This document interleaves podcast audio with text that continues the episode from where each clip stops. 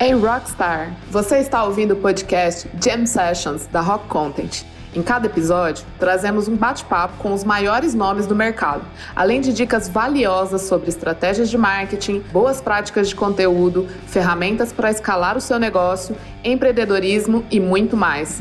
Aumente o som e prepare-se para decolar. Fala galera, boa tarde, tudo bem? Meu nome é Guilherme, eu sou do time de marketing aqui da Rock Content é com muito prazer que eu recebo todos vocês aqui na Content Experience Jam Session. Antes de mais nada, antes de apresentar o nosso convidado, eu queria falar um pouquinho do que, que são essas Jam Sessions, como que é esse, essa estrutura desses webinars que a gente faz. As Jam Sessions elas são parte de uma série de webinars onde entrevistamos especialistas do mercado sobre diversos temas, sobre marketing, vendas, conteúdos, mídias pagas, né, como hoje estamos falando, e o nosso objetivo aqui é dar conselhos, trazer pessoas do mercado para compartilhar suas tendências, para passar as melhores práticas né, para as empresas que estão querendo ter mais resultados, impulsionar seus resultados. E hoje é com muito prazer né, que a gente tem um, um convidado que eu gosto demais dos conteúdos dele. É, eu acompanho demais tudo que ele transmite né, através das redes sociais, através das plataformas, que é o Esteban Soares. Ele é autoridade no mercado, né? ele é autoridade principalmente quando o assunto é Facebook Ads e estratégia digital. E eu estou com a minha colinha aqui porque o, o, o, histórico dele é grande. Ele é autor do livro Mentropia.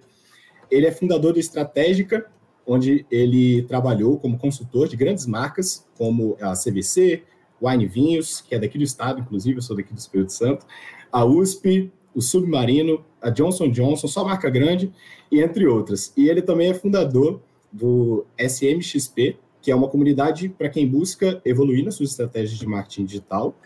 E também é, já ministrou em pós-graduações na USP, no SENAC, na UNA, no ESPM. Então, assim, o histórico está grande, já deu para introduzir muito bem. Estevam Soares, seja muito bem-vindo à nossa Jam Session aqui. Estou muito feliz de ter você aqui, viu? Guilherme, cara, o prazer é todo meu. Brigadão mesmo da produção carinhosa aí e tô à sua total disposição aqui, cara. Vamos lá. É um prazer ter você aqui e, inclusive, a gente estava falando aqui no, no, backstage, né?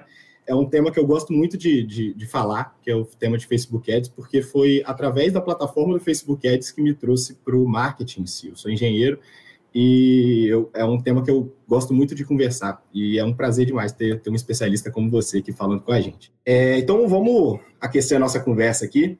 Primeiramente, eu gostaria que você falasse um pouquinho, assim, a gente poder bater um papo sobre qual foi a sua trajetória profissional, como é que você começou dentro do marketing, como é que foi a sua carreira no marketing? Cara, minha carreira dentro do marketing foi bem engraçada, assim, porque eu comecei muito atrasado para o padrão do mercado, né?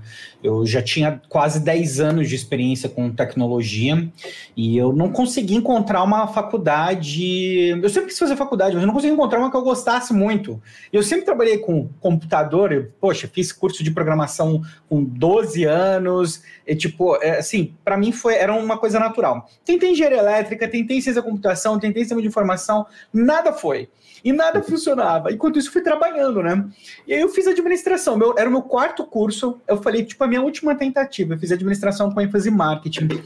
E, cara, coincidiu com o momento crescente do marketing digital. Eu falei, poxa, o marketing digital e negócios tem esse link para ser feito e não tem muitas pessoas fazendo isso. Eu falei, é isso que eu quero fazer. Sim. E foi quando eu abri a empresa junto com a minha esposa a Maria Rita, e no um, primeiro ano nós tivemos um único cliente que era amigo da família, segundo ano nós tivemos mais um outro cliente que também era amigo da família, e a partir do terceiro ano, produzindo conteúdo, indo atrás, as coisas começaram a andar, as primeiras palestras surgiram, e basicamente foi assim que eu entrei no, no marketing digital, muito perrengue, vendendo carro para comprar notebook, andando de bis, Maria andou um tempão comigo a pé, inclusive, mas assim, sabe quando você bate o olho no negócio, você fala assim, eu quero fazer isso, porque eu posso dar isso o dia inteiro que eu não vou cansar. Esse foi o meu, assim, aproximação com marketing digital e foi assim que eu comecei. Aí você falou de algumas marcas Nossa. até. Essas marcas até é interessante, cara, porque a forma como a gente conseguiu entrar em contato com grandes marcas foi oferecendo serviços altamente especializados. Então, por exemplo, eu vi que não, tinha uma carência muito grande de serviços de análise e a gente começou a montar um, um produto de análise de mercado para vender para grandes empresas, porque daí ficou mais fácil. Mesmo trabalhando do interior, de um apartamento pequeno, a gente conseguiu trabalhar com CVC, com AIR, com um monte de marca legal. E depois, eh, as agências começaram a ter demanda de Facebook Ads já naquela época, 2013. Aliás, CVC que a gente pegou foi, foi o nosso primeiro grande cliente, foi 2013. E até tem o relatório dessas campanhas até hoje. E foi quando a gente começou a ter contato, as agências começaram a indicar e abrir o leque para trabalhar com outras empresas, até que a gente resolveu trabalhar no mercado mais de educação também, fornecendo treinamento. Pô, legal. É, como eu também não vim do, do marketing digital, eu, eu, reconheço um pouco do, daquilo que você está falando, dessa trajetória até você entrar no marketing digital, e eu vejo que você entrou no, já num momento propício, assim, você entrou tem o que, 10 anos que, que você realmente entrou dentro do marketing digital, então foi realmente um momento bem propício, um momento em que o marketing estava começando ali a, a ascender, né? Muito legal. Falando também sobre, você falou um pouco dessas grandes empresas que você já foi consultor e tudo mais. Eu queria saber, assim, quando a gente fala sobre estratégia digital, qual a diferença que você mais vê, assim, se você quiser puxar um pouco para Facebook Ads também, mas, assim, qual que é a diferença principal que você vê das pequenas e médias empresas para as grandes corporações, visto que agora o marketing digital está acessível a todos que têm um computador e uma, um acesso à internet, certo? Cara, obrigado por essa pergunta, porque essa pergunta ela é magnífica e ela não é feita o suficiente. O primeiro ponto aqui é que a verba define muito da estratégia do que é possível estrategicamente. Por exemplo, com a verba adequada, você consegue ter uma estrutura de testes adequada. E aí a gente vê muita coisa no mercado de falar assim, não, tem que testar, fazer isso, isso, aquilo, e aquilo é apropriado só para empresas maiores e verbas maiores. Você tá com o cara lá, às vezes no interior, na cidade, verba de 500 reais por mês, vai querer replicar um negócio que ele viu no Facebook porque alguém falou que tinha que fazer no YouTube, entendeu? Então acaba não funcionando. Então essa questão, o primeiro ponto, eu acho que a verba, a verba é um grande direcionador estratégico para quem trabalha com mídia paga, tanto é que tem toda a parte de media planning, né, de planejamento de mídia, que está dentro desse contexto para empresas empresas grandes. Outra questão é a estrutura. Você tem estruturas muito diferentes, desde a estrutura do próprio business manager, que tem que lidar com unidades diferentes, até estruturas de produção de conteúdo, agências diferentes. Então é comum uma empresa grande ter três, quatro, cinco, seis agências trabalhando junto com ela, e essas agências às vezes conversam entre si, às vezes conversam com o departamento interno, então o acompanhamento é totalmente diferente. Então, uma estrutura de links parametrizados para todo mundo conversar, as campanhas alinhadas. Então, você começa o ano, uma empresa maior normalmente já tem o calendário de promoções dos próximos meses todos, tudo organizado, tudo já direcionado, você tem as artes, design, tudo é diferente, a estrutura está pronta. Não é a vida de um negócio pequeno, por exemplo, que precisa se adequar rapidamente e, na verdade, essa é a vantagem de ser um negócio pequeno, né? Você fala assim, ah, a empresa é grande é legal, mas ela tem uma grande desvantagem que ela é mover mais devagar conforme ela cresce. E o um negócio pequeno, se você quiser pivotar do dia para noite, por exemplo, você pivota do dia para noite e ninguém vai reclamar com você. Mas acho que Sim. esses dois pontos de estrutura, gestão, integração e verba que impacta diretamente na estratégia, eu acredito que esses são pontos muito importantes. As pessoas precisam começar a filtrar um pouco mais o que elas recebem de conteúdo para entender que assim, nem sempre aquele contexto pode ser replicado. É isso, você falando disso, eu tô me lembrando da, das primeiras campanhas que eu subi, assim, no, dentro da plataforma do Facebook Ads, que a pessoa que estava orientando, né, o curso em si, falava para você colocar um monte de conjunto de anúncios. E, assim, é muito bom para você poder testar públicos, para você. É, tem várias vantagens de você realmente criar vários conjuntos de anúncio em si, por questão de teste, não precisar da máquina simplesmente testar para você, né? Escolher qual o melhor criativo, por exemplo. Mas era uma coisa muito complexa, porque eu não tinha toda essa verba. Então, era você simplesmente replicar qual é a estratégia do outro é um pouco complexo mesmo. E indo um pouquinho mais a fundo sobre o Facebook Ads em si, porque, assim, hoje no, no, mercado, né, a gente vê muitos profissionais que se tornaram especialistas na ferramenta de anúncio, em si, no Facebook Ads, que seja, ou no, no próprio Google Ads, e muitos deixam de lado a estratégia orgânica. A produção de conteúdos, ela fica de lado para simplesmente focar na, nos anúncios em si. De que forma que você acha que essas duas estratégias elas podem se juntar para criar realmente um impacto grande, tanto a estratégia orgânica no, na mídia paga e a mídia paga na estratégia orgânica? Cara, essa é uma outra ótima pergunta sua.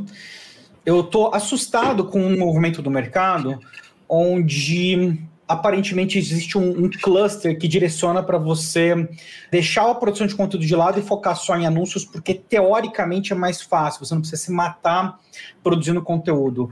Bom, primeiro ponto é que Quando você desassocia o orgânico do pago, você naturalmente demonstra um desconhecimento de como funciona o Facebook Ads.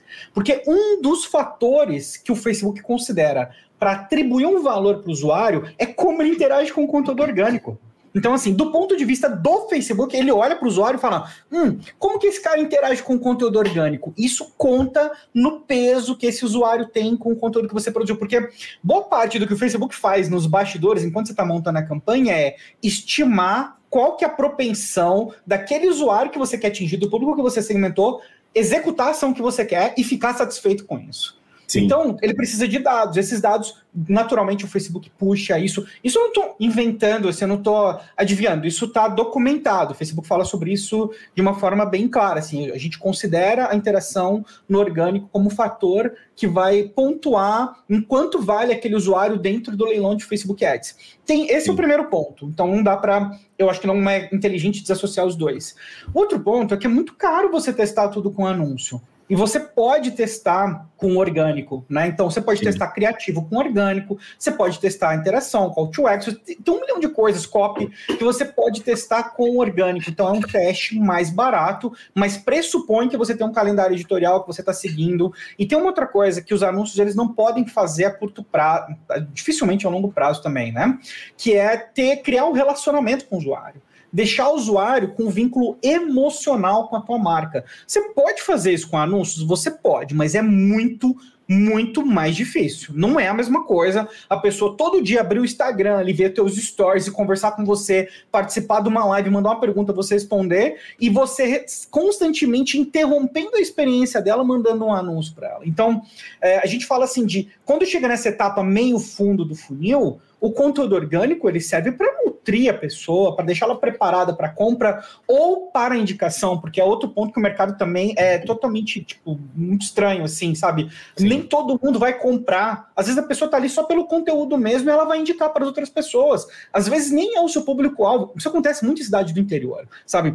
Cidade do interior tem umas coisas muito. Não sei se é porque eu sou do interior e trabalhei boa parte da, da minha carreira no interior. Isso é muito claro para mim. Tipo, você vê, por exemplo, grupos de família no WhatsApp, que fazem indicação em massa de produto e a família inteira compra porque uma pessoa comprou. Cara, isso não está no relatório do Business Manager, entendeu? Sim. Então, quando a gente olha para o conteúdo orgânico, ele tem esse aspecto de relacionamento, de teste, e especialmente nessa área dos mensageiros que a gente vive, o dark social, né? Que é o conteúdo compartilhado em redes sociais que não é rastreável. Enfim, acho que esses são alguns pontos importantes para você realmente ter o orgânico associado ali com o pago. Sim, entra muito na, na questão de branding em si, né? Também, você também. Ter, você tem um branding bem estruturado, as pessoas saberem quem você é, elas têm muito mais confiança, né? E isso é algo que, se você for fazer através de anúncios, você vai gastar muito. Ou não vai conseguir, né? Vamos, vamos dizer. E assim, tem 10 anos já que você mexe com Facebook Ads, né?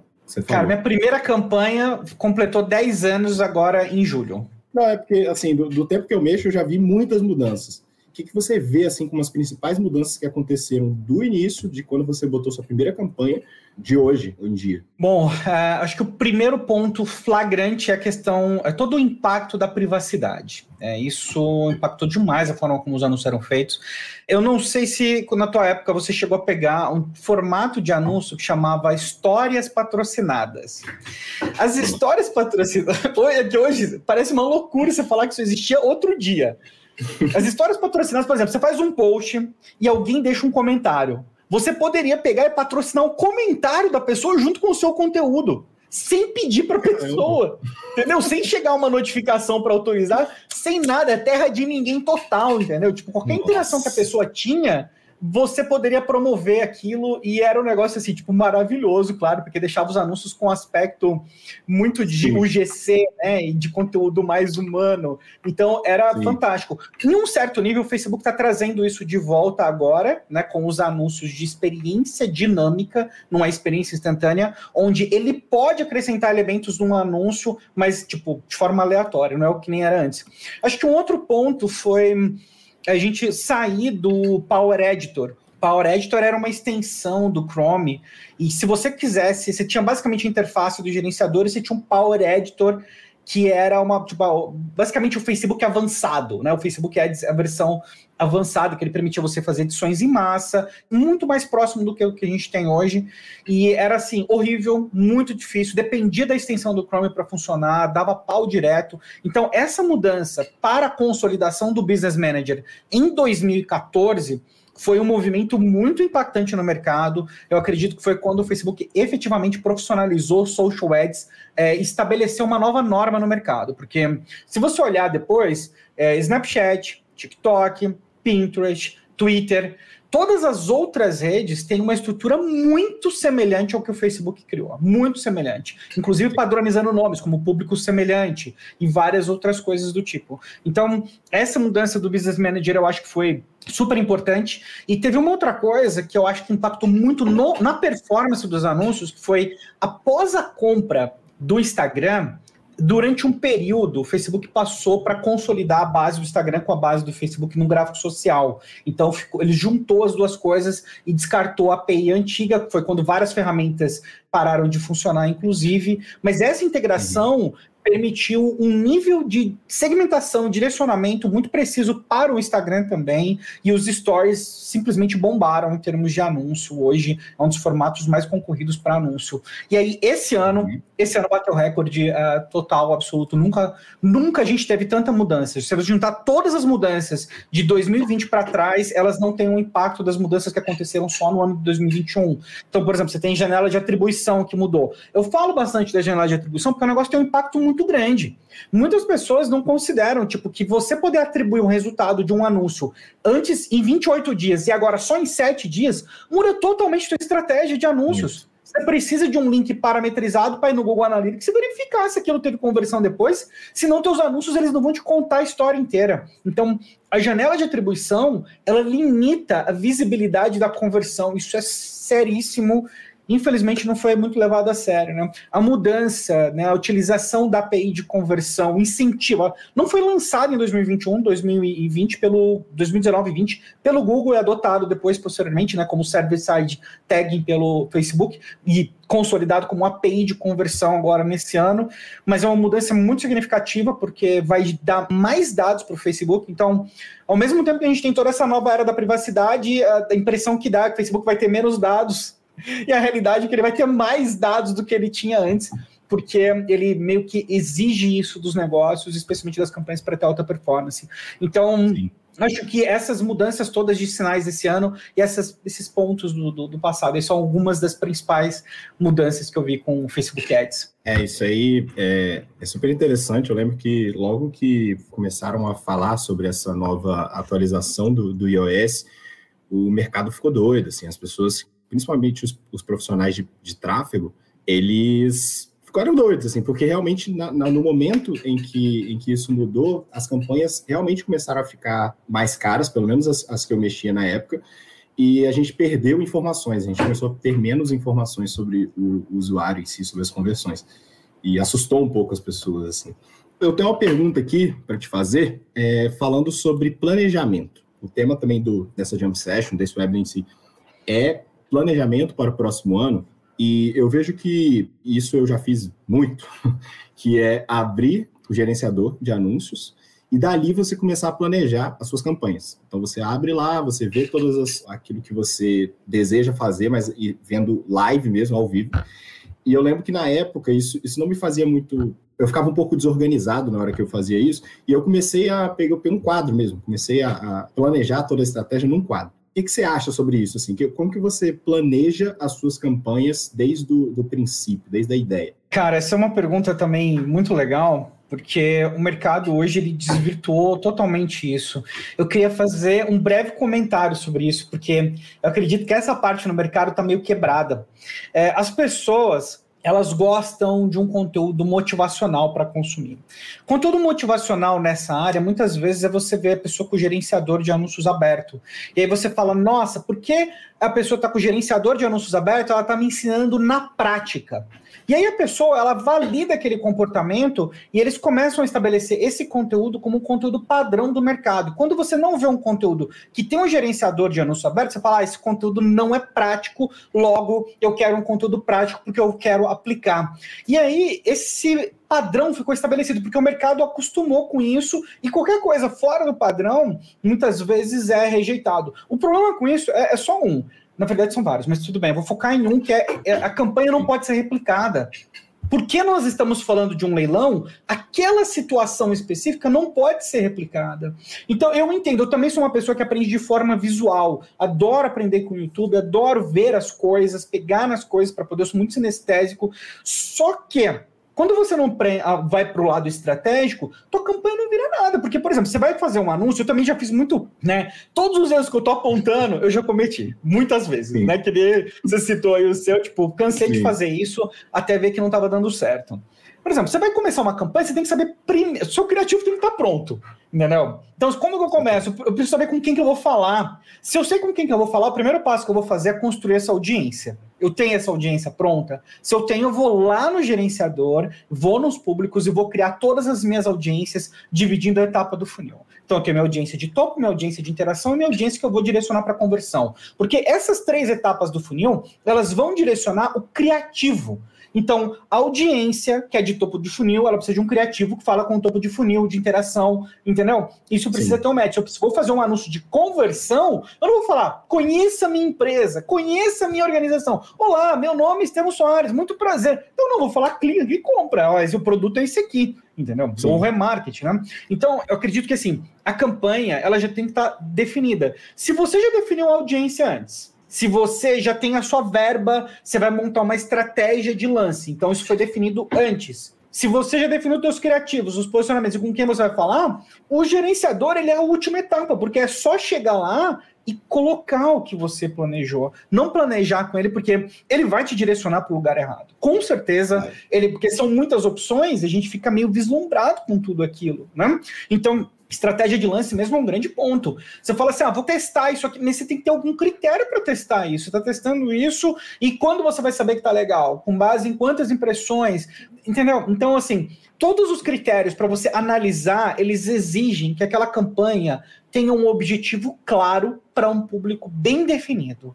Se você não Sim. tem um objetivo claro para um público bem definido, todo o resto acaba ficando muito complexo, muito complicado, muito difícil de ser compreendido e analisado posteriormente. Então, esse é um ponto principal. Agora, se eu tenho, que é uma parte antes, né, que é a pré-análise, o histórico, se você está pegando a sua própria campanha, você não começa do zero. Qual que é o teu custo médio por clique nos últimos seis meses? Você não vai fazer milagre com aquilo ali, entendeu? Não, a, a, chance de você pegar um custo por clique médio dos últimos meses e você reduzir ele pela metade ou um terço, alguma coisa assim, é muito pequena. Você tem que estimar com base nos resultados que você tem. Né? E aí é onde o criativo tem um grande papel, mas depois a gente conversa sobre isso. Né? Então, essa análise, seja para a campanha de um cliente, ou seja para suas próprias campanhas, ela vai ajudar você a pautar a estratégia de direcionamento da tua verba. Então, olha, beleza, eu tenho esse resultado normalmente, eu tenho essa verba, é isso que eu posso esperar. Esse resultado está coerente? Com o que eu tive Sim. no passado, o que eu preciso mudar do que eu fiz no passado para ter um resultado melhor. Essa é a minha linha de raciocínio normalmente. É, eu vejo muito é, pessoas em comunidades e tudo mais que ficam perguntando, por exemplo, ah, quanto que está o seu custo por lead, quanto está o seu custo por conversão, e fica um pouco assim, a, a pessoa está querendo atingir o resultado do outro, sendo que você deveria olhar para a sua campanha. Tudo bem você se espelhar também em outras, né, em outra, fazer benchmark com outras, é, outros custos e tudo mais, mas não ter aquilo como algo que está escrito em pedra, que aquela ali é a maior referência de todas. Você precisa olhar o seu histórico, você precisa otimizar aquilo que é o seu resultado né? E aí você já deu a brecha aí para a próxima pergunta que eu vou te fazer, que é realmente sobre criativos. E eu vejo assim, tem muita gente que foca muito em entender como que a ferramenta funciona, as estruturas, o, o objetivo de conversão, o objetivo de, da campanha em si e tudo mais, e acaba deixando o criativo por último. E às vezes, quando vai lançar uma campanha, a campanha não deu certo porque eu não coloquei aquele público secreto que o fulano de tal falou, ou então a, estratégia que eu fiz ela não está certa, quando na verdade o criativo está horrível. Ou às vezes está testando um criativo, está deixando um criativo. Então, eu queria que você desse assim, o seu parecer, a sua análise sobre isso, porque é algo que eu vejo muito acontecendo. A impressão que eu tenho é que eu deveria ficar quieto e não deveria falar nada, sabe por quê? Porque sabe aquele segredo que deveria ficar bem guardado, entendeu? É o criativo. Sim. O criativo é 50% do anúncio, pelo menos. Pelo menos. O que acontece é que, às vezes, o profissional ele tem aquela visão muito analítica, e eu tenho também, eu tenho que lutar com isso, tá? Então é uma dificuldade que eu compartilho com quem também é um pouco mais analítico. Sim. Então você vai, planeja tudo, faz tudo. Você chega lá no final no criativo, você fala, putz, eu tô. Vou fazer o que dá aqui, vou dar um jeitinho, vou pegar uns templatezão aqui mesmo e vamos embora.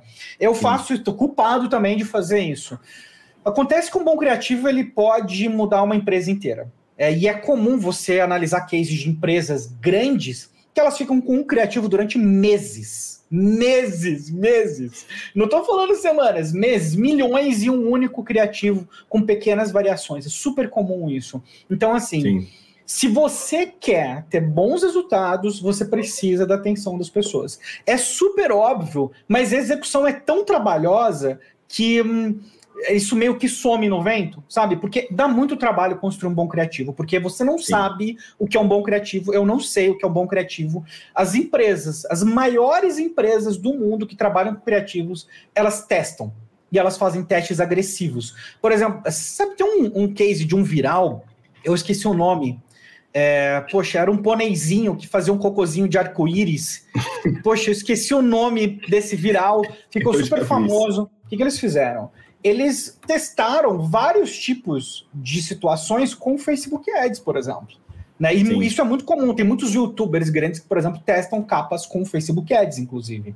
Então, assim, sabe, não tem. Se você quiser ficar muito bom, você vai aprender a fazer bons criativos. Se você quiser uma dica, aprenda a fazer bons criativos com vídeos na vertical. Se quiser um caminho para começar, é domine os vídeos curtos na vertical, porque o padrão do mercado para os próximos anos é esse. Né? Tem outras Sim. coisas, tem outras oportunidades. É exatamente esse aí. A Ana mandou aqui o link do, do unicórnio aí, é exatamente esse daí mesmo. Eles têm um processo, eles, se eu não me engano, foi no UPix que eles fizeram uma palestra e descreveram todo o processo de teste deles. Acontece que o mercado muitas vezes direciona e fala assim: você tem que testar criativo. Mas testar criativo custa muita grana. Então aí que entra o que a gente conversou antes sobre o orgânico, de você ter uma consistência no orgânico para entender quais tipos de criativo conversam com a tua audiência. Ah, tô começando Sim. do zero ou não quero fazer isso. Legal, pesquisa concorrência. Quais são os principais posts da tua concorrência que estão performando bem? Junta isso com uma pesquisa na biblioteca de anúncios do Facebook, você vai ver anúncios que estão rodando a mais mais tempo, anúncio que está rodando há muito tempo significa o quê? Que ele está dando resultado. Então você Sim. pega anúncios que estão dando resultado, que estão rodando há mais tempo, com conteúdo orgânico, você tem uma estratégia assim para você começar e se inspirar e construir algo que seja específico para tua audiência e que já corta aquele caminho para você começar a ter resultados melhores. Né? Isso, e você falou também da, dessa pesquisa de benchmark, isso serve para muitas coisas. Dentro do próprio Facebook Ads, ele fornece nessa ferramenta de transparência, de você conseguir ver não só da sua, do seu concorrente, mas de outras pessoas também, de outras empresas. E isso é muito interessante, mas ela precisa também ser testada, né? Tipo, é, e a ferramenta ela te fornece um retorno sobre isso muito rápido, um retorno sobre o resultado daquela campanha que você está querendo rodar, daquele criativo que você está querendo rodar, mas isso tudo, igual você falou, custa dinheiro, custa tempo às vezes você vai fazer um, um, vídeo gigantesco, um vídeo super bem elaborado, e às vezes uma artezinha que você coloca só uma coisa escrita, ela converte muito mais. Isso eu passei diversas vezes. eu queria falar agora de um assunto que é um tanto quanto, vamos dizer, polêmico. Não sei se essa seria a melhor palavra para isso, mas sobre o pixel do Facebook. Principalmente depois que houve essa atualização né, do, do iOS 14, é, muitas campanhas começaram a ser afetadas, né? Igual a gente já falou anteriormente. E aí a, a plataforma do Facebook mesmo ela foi tomando ações iniciativas para contornar essa situação em si. Mas o que, que você recomenda hoje? Porque essa tendência ela está se mostrando cada vez mais marcante até agora com o próprio Google Chrome também que já deu já os seus sinais aí de bloqueio de cookies terceiros. É, não sei se chegou a fazer, eu acho que ainda não mas está dando seus sinais e as pessoas estão ficando um pouco intrigadas aí no, que, que, pode ser o futuro disso, ou até para o ano que vem, igual a gente está falando. O que, você acha que seriam, quais alternativas que esses profissionais, os gestores de tráfego, têm para continuarem tendo sucesso nas suas campanhas, nas suas otimizações e tudo mais, para o que está por vir? O que, que seria as, as estratégias que você recomenda? Cara, essa pergunta sua é divina, porque recentemente houve uma leva de desinformação no mercado brasileiro e eu não sei da onde isso surgiu. A gente viu um movimento grande de profissionais falando que o Pixel ia acabar no ano que vem. E aí a justificativa para o Pixel acabar no ano que vem era por conta da LGPD e por conta da mudança do Chrome que ia cortar cookies de terceiros. Acontece que Pixel não é cookie. E tem muita gente que não sabe disso. Então, esse é o primeiro ponto. Pixel não é cookie. Pixel é um código JavaScript que ele faz uma ponte das informações que tem no seu site para o servidor do Facebook.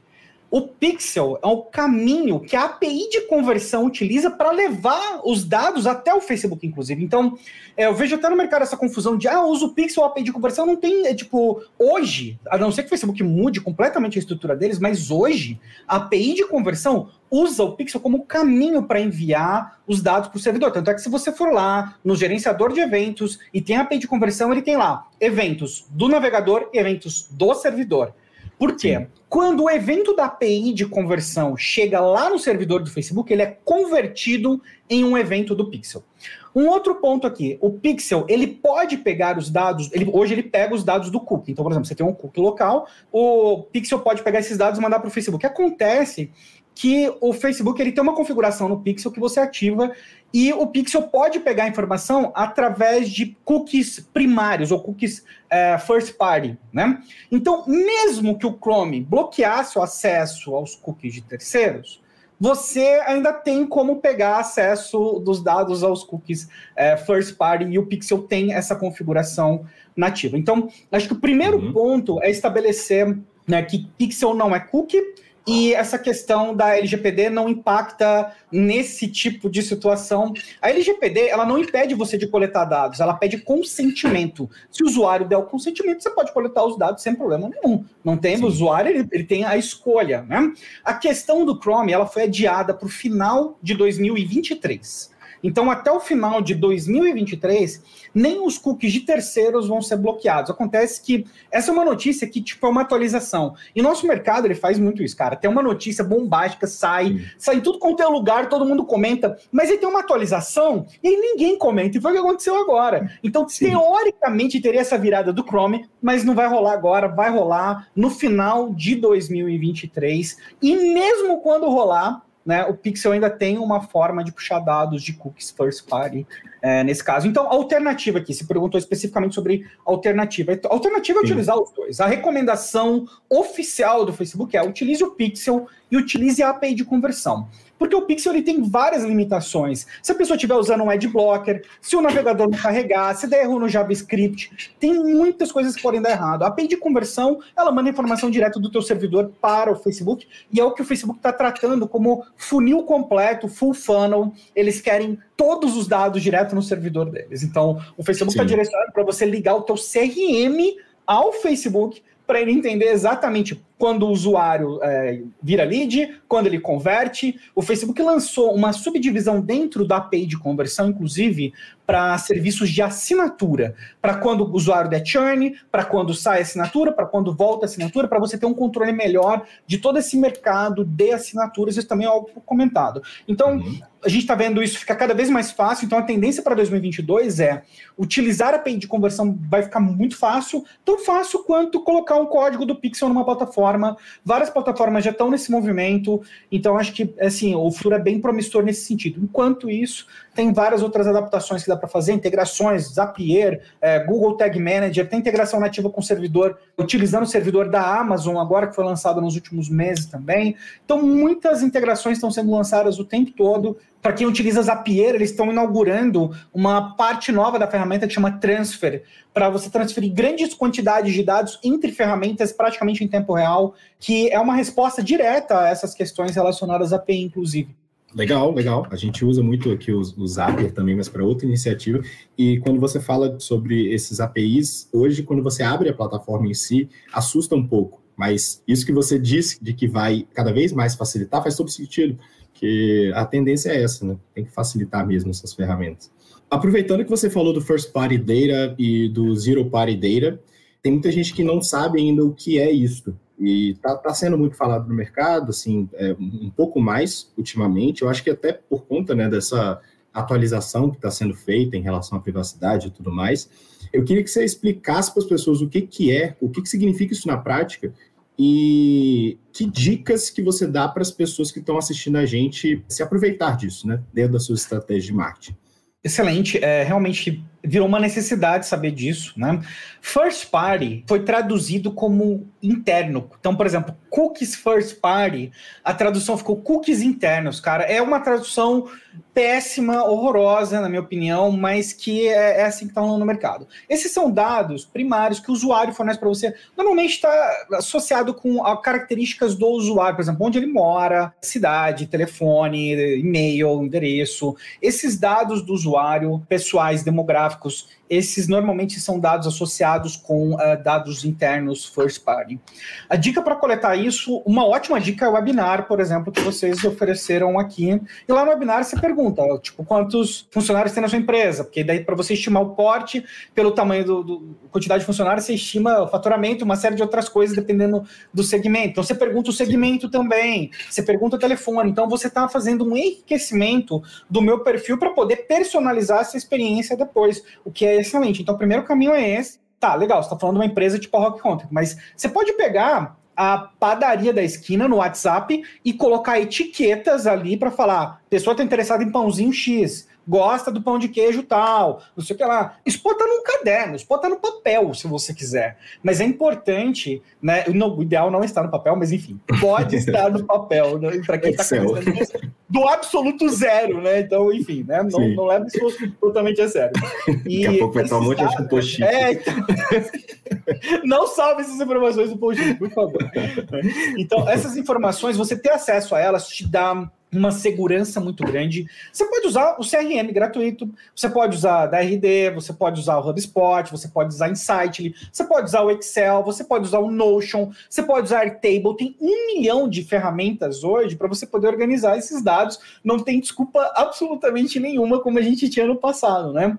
Mas essa Sim. organização ela permite você acompanhar o teu, o teu cliente em qualquer lugar, entender exatamente o que ele está buscando. Então, esses dados podem ser usados para você fazer upload, gerar uma audiência customizada pode ser usado para você fazer um disparo de e-mail personalizado, que vai atender as necessidades daquela pessoa. Então, eu estou falando aqui de dados first party. O Zero Data, esse é um termo extremamente novo, começou a ser falado em agosto do ano passado por uma analista da Forrester, e ela está falando especificamente de dados de comportamento que são cedidos pelo usuário por livre e espontânea vontade, e esses dados você pode utilizar para personalizar a experiência do usuário. Então, tem esses dados falam assim: ah, legal, beleza, eu prefiro meu café sei lá, morno, entendeu?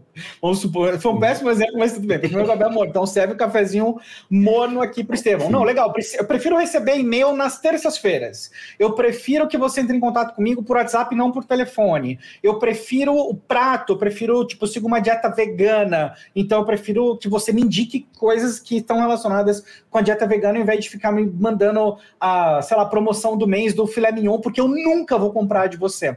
Então a gente está falando de coletar esses dados de comportamento para personalizar essa experiência e você coleta isso através de micromomentos ou pesquisa. É muito comum em aplicativo, você pega um aplicativo, você abre, ele faz algumas perguntas para personalizar a experiência posterior. Isso entra nesse caso de Zero Bar Data, né, com o nome meio meio estranho ainda para mim. Mas esses dados de comportamento que o usuário cede e você pode coletar isso através de micromomentos ou através de pesquisa. Uma coisa no mercado que existe que às vezes as pessoas acham assim, mas isso é coisa de empresa grande.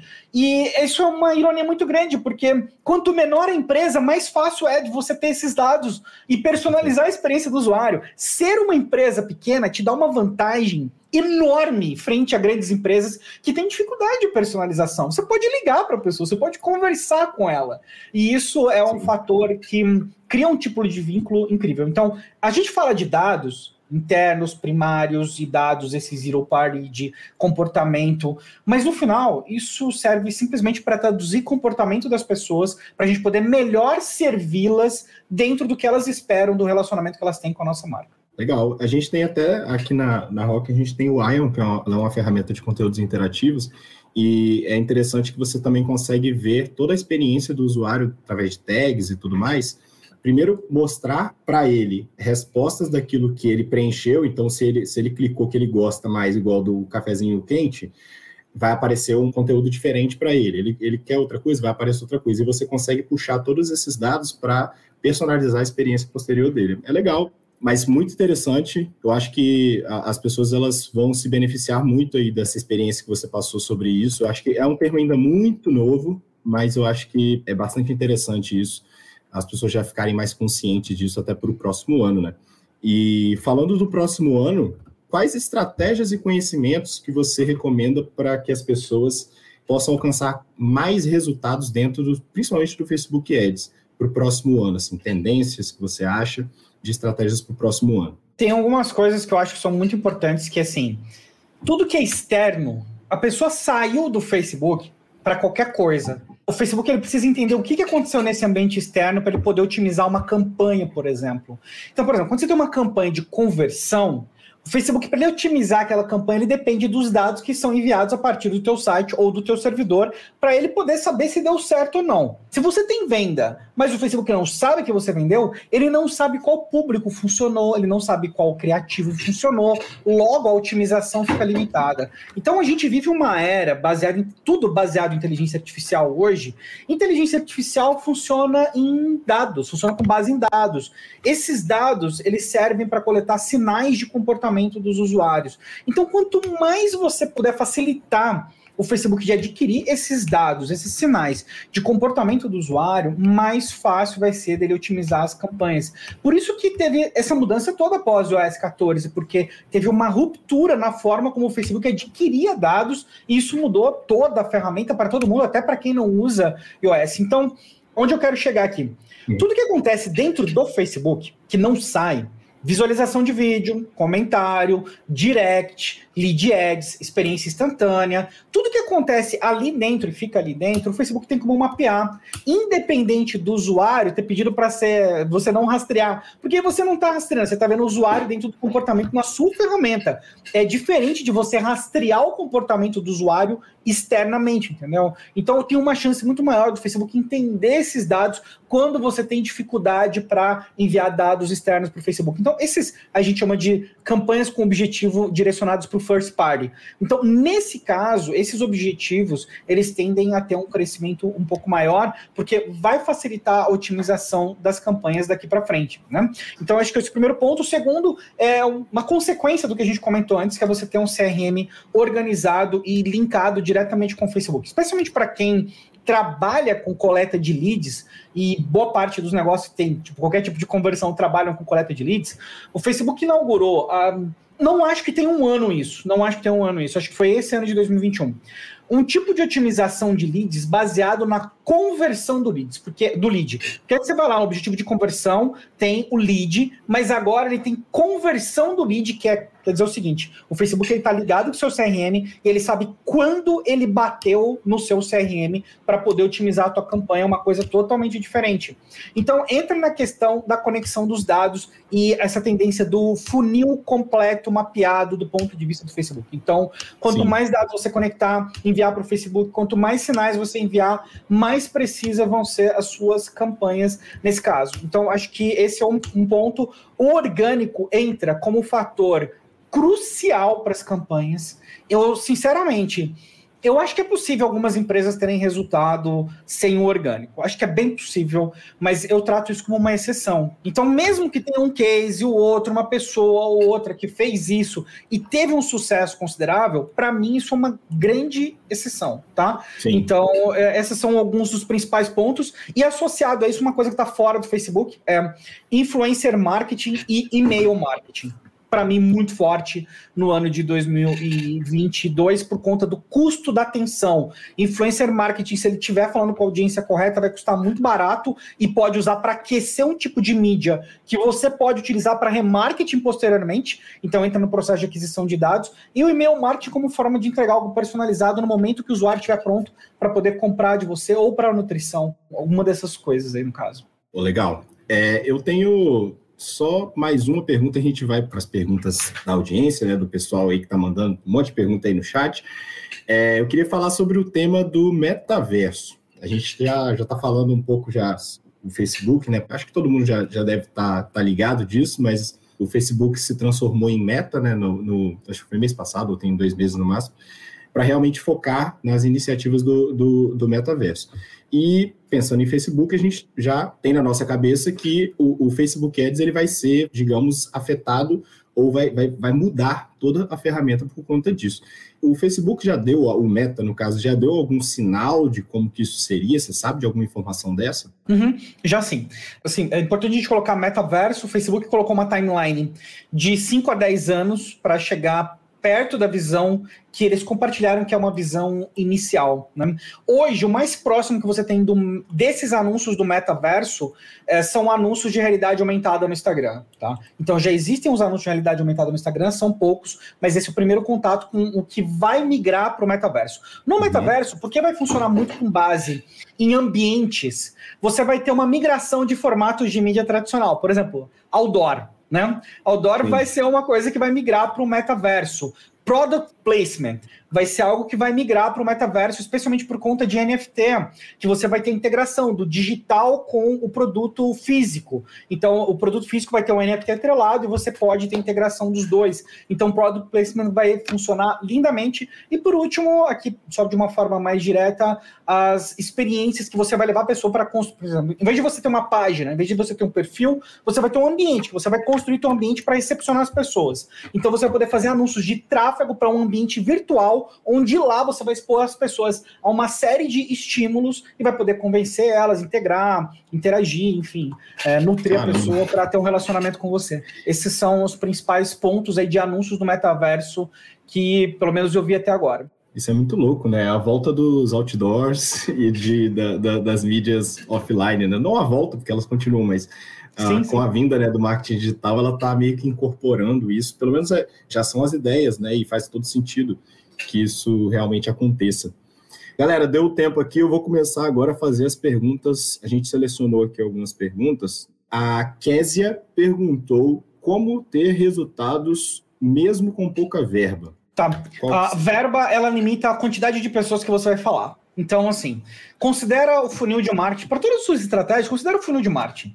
Você tem pouca verba. Eu, no seu caso, dependeria do orgânico para atingir novas pessoas e eu usaria a minha verba para falar com quem já me conhece. Se você tem pouca verba, eu vou supor que você não é uma empresa muito grande. Se você não é uma empresa muito grande, você não tem muitas pessoas que interagem com a sua marca, mas você tem algumas pessoas que interagem e estão prontas para comprar. É aí que você coloca a sua verba. Remarketing, interação, só que cuidado para não colocar em qualquer conteúdo. O conteúdo ele tem que ser proposital para o momento do funil. Então, o conteúdo, por exemplo, que direciona para um produto, que direciona para uma venda, ou que direciona para um grupo, promoção e etc., ele é muito mais importante do que um conteúdo Bom dia, flores. Entendeu? Então, o conteúdo tem que ser intencional de acordo com o teu objetivo. Você quer vender, eu acho que esse é um caminho mais fácil para quem tem menos verba. Top demais. Eu tenho uma outra pergunta aqui que é da Cristiane. Ela perguntou: gostaria de saber como trabalhar uma estratégia eficiente para e-commerce com o Facebook Ads. Dá uma tá, aula aí, mas um resumo. Não, é, su, su, não, é super resumo. E-commerce é baseado em dados, você vai ter que olhar seus dados de navegação, seleciona teus top 5 produtos, se você tiver 3 a 5 produtos, e você vai vender esses produtos, os próximos produtos você vai fazer upselling deles com e-mail ou com remarketing, tá? Mas você não vai anunciar todos os seus produtos, porque tem produtos que estão no catálogo de e-commerce que, tipo, eles simplesmente não vendem ou não são competitivos o suficiente. Então você vai pegar os que dão certo, os que funcionaram, você vai usar, concentrar a tua verba neles, e o restante vem como upselling, cross-selling, promoções de outras outras formas, omnichannel, multicanal, do jeito que você quiser. Outra coisa que não tem a ver, mas influencer marketing para e-commerce, entendeu? Não dá para brincar de e-commerce sem influencer marketing daqui para frente, na minha opinião, tá? Legal. E o Kelson perguntou: quando o usuário apaga o histórico de navegação, o first party é perdido, assim como os cookies? O cookie first party ele pode ser apagado. Só que uma vez que essa informação foi enviada pelo Facebook através da API, lá no Facebook você não apaga, entendeu? Então tem que entender que assim, a, o pixel ele não é apagável, o cookie ele é. O pixel, ele puxa a informação do cookie e manda para o Facebook. Então o usuário pode apagar, mas se ele já chegou no servidor do Facebook, o usuário não pode fazer é, muita Sim. coisa nesse momento. A Samara perguntou, é, ela falou, é, conheci esse mercado faz pouco tempo, e percebo que os conteúdos, pagos ou não, são muito rasos e não falam dessas questões que vocês estão abordando. onde posso adquirir esses conteúdos mais profundos e de qualidade? Eu sei a resposta. Olha só, hein? Olha, olha, olha eu vou fazer, eu vou ter que fazer um pitch aqui agora. É, ué. Vou, vou, não, vou ser obrigado, Guilherme. Você me dá licença. Ó, primeiro você pode Só acompanhar vai. Nos meus canais aí. Tem um Eds Avançado no YouTube, tem meu perfil, arroba Estevão Soares no Instagram. Eu sempre estou falando sobre isso e faço webinars com muita frequência, praticamente todos os meses. E eu estou lançando um produto novo, que é um grupo de atualização para profissionais de Facebook Ads, que é o Ads Insider. Então, nós vamos colocar, vocês vão receber o link por e-mail também, mas é edsavançado.com barra insider, né? Você pode colocar o e-mail ali, nós vamos fazer uma pré-venda com valor mega especial, mas um valor super, super, super, super, ultra mega especial, tá? Opa. E vocês vão receber isso por e-mail também. Mas tem um conteúdo gratuito, tá? Que eu, eu sempre publico também para poder ajudar nesse processo, e eu super te entendo, né? Tem muita atualização mesmo. É, o Facebook ele tem um blog de atualizações de negócio para empresas. Você sabe qual é o problema de acompanhar o Facebook? É que a gente pega informação desse blog, tem o, Adam Mosseri, que é o head do Instagram, que o perfil dele é maravilhoso. Tem engenheiros do Facebook que tem perfil no Twitter também, que às vezes você consegue pegar alguma coisa, mas tem um blog de desenvolvedores. Porque tudo que o Facebook vai fazer, antes ele desenvolve. Então, o blog de desenvolvedores é um grande hack para você poder ter essas informações. É uma das formas que eu tenho acesso à informação é traduzindo informações da, do blog de desenvolvedores do Facebook também e das informações que eles colocam diretamente nas APIs, tá? Então, só para te entregar um pouco do meu ouro e não só falar compre meu produto. tá ótimo. Se vocês também quiserem conteúdos gratuitos, a Rock faz bastante, não só especificamente sobre Facebook Ads, mas é, sobre o que o Estevão estava falando sobre funil, é, marketing de conteúdo e tudo mais, vocês podem entrar lá no nosso site também, tem muita coisa, tem uma parte lá de recursos, os webinars, todos esses webinars que a gente faz também estão todos salvos lá, mas a dica é excelente e realmente eu acompanho muito os seus conteúdos, Estevam, e, e são bem de peso mesmo, assim, bem, bem profundos em relação a isso. É, eu vou fazer aqui uma última pergunta que está dando nosso tempo. O Rafael, ele perguntou, gostaria de saber qual criativo funciona melhor, só imagem ou imagem e texto? Hum, vídeo. Tá? O criativo recomendado principal pelo Facebook é vídeo, depois imagem, depois. Não estou falando sempre nessa ordem, tá? Mas o... se eu tiver que dar uma recomendação para você é essa: vídeo, imagem, carrossel, tá?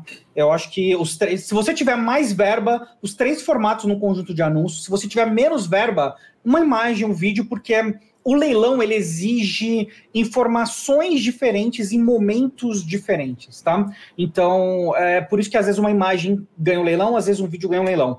Eu preciso responder uma pergunta que estava é, uma informação que está errada no chat, e aí eu preciso uhum. muito responder rapidinho, que é de e-mail marketing. Eu vi por cima uma pessoa falando: ah, nosso e-mail marketing está caindo e tal, e as pessoas estão falando que vai acabar. Essa informação está completamente errada. A taxa de abertura de e-mail marketing teve uma leve queda. E a tendência agora é inflar por conta da atualização da, da Apple, que vai inflar as aberturas de e-mail, não reduzir. Então tem que tomar cuidado com a abertura, inclusive, inflada por conta do sistema novo de privacidade da Apple. Mas a abertura média, média, geralzona no mercado é 20%. Qual que é a rede social que entrega 20% hoje? Nenhuma. Entendeu? Você Sim. fala assim, ah, tipo, com certeza 20%. Eu abro aqui minha ferramenta de meu marketing, é de 16, 17 a 25%. Quando dou muita sorte, uns 30, 45%. Né? Muita sorte, tá? Não é comum. Então, cuidado com essas afirmações do mercado, do e-mail. O e-mail tá longe de morrer, não vai morrer, e todo profissional usa e-mail para se comunicar, gente. Tá, tá, é. A gente tá anos do e-mail morrer, viu? É interessante que as pessoas que falam que e-mail morre são as que mais usam e-mail todos os dias. Tem muito isso mesmo. Então, pessoal, é, chegamos no, no final, aquela musiquinha triste. É, eu gostaria muito de agradecer, viu, o, o Estevam. Foi, foi um conteúdo muito legal, foi muito legal a gente estar tá, tá conversando, porque eu, eu acompanho demais seus conteúdos, eu gosto muito, e estar aqui com você também é um prazer enorme. O pessoal que quiser acompanhar todos os conteúdos que a gente lança aqui, dentro da Rock e tudo mais, vocês podem acompanhar também pelo nosso Telegram. Em algum lugar aí da página, acho que vai ter um link para o nosso Telegram. E fiquem atentos também que em janeiro vai ter mais Jam Session. Assim que a gente tiver o, o, o nosso convidado e, e, o tema também a gente vai mandar para vocês. Esteve, você queria deixar algum, alguma mensagem final aí para o pessoal? Queria sim. Primeiro, eu queria agradecer a vocês pelo convite. Eu admiro muito o trabalho da Rock Content, que está no mercado. Quem é profissional de marketing conhece a Rock Content, porque em qualquer pesquisa já deve ter esbarrado com o conteúdo da Rock Content. Então, acho que é, o trabalho que vocês fazem pelo mercado hoje e o, o que vocês definiram, redefiniram de embalde no Brasil é um negócio fantástico. Eu fiquei profundamente honrado pelo convite de estar aqui com vocês hoje. E, assim, queria agradecer por todo o trabalho que vocês já fizeram pelo mercado e continuam fazendo, educando profundamente o mercado, servindo de marketplace, uma série de outras coisas legais aí. Para quem trabalha na área, eu queria deixar um recado para você cuidar da sua saúde mental. Esse mercado, ele é devastador ele eh, te dá a impressão, que nem a gente conversa aqui, dá a impressão que a gente está sempre para trás, não dá? Eu também sinto isso. Eu queria te é. falar assim que está tudo bem. Tá tudo bem. Eu, eu vendo esse serviço, por isso que eu posso gastar muito tempo estudando isso, tá? Porque eu vendo isso. Então, assim, tem muitas coisas que a gente perde, que não dá para fazer. E tá tudo bem. Foca no teu resultado, no que você quer construir, dentro dos seus termos. O que, que é uma situação legal para você? Constrói isso sem olhar tanto para o mercado, porque esse mercado é uma cortina de fumaça entendeu? Ele te dá uma impressão que uma coisa é a outra. Então, cuida de você, cuida da tua mente, porque eu acho que isso é muito subestimado e eu quero que vocês é, fiquem bem, tá certo? Então, luta, estuda bastante, rala muito, mas lembra de cuidar de você, da tua saúde física e da tua saúde mental, principalmente. Ótimo recado para a gente estar tá fechando o nosso webinar. Eu acho que estou acatando para mim, todo mundo está realmente absorvendo toda essa dica aí que você deu, que é muito importante nos tempos de hoje. Gostaria muito de agradecer, viu? Muito obrigado a presença tanto sua, Estevam, quanto da, de todo mundo que esteve presente, esteve perguntando. E nos vemos na próxima Jam Session. Muito obrigado. Até mais.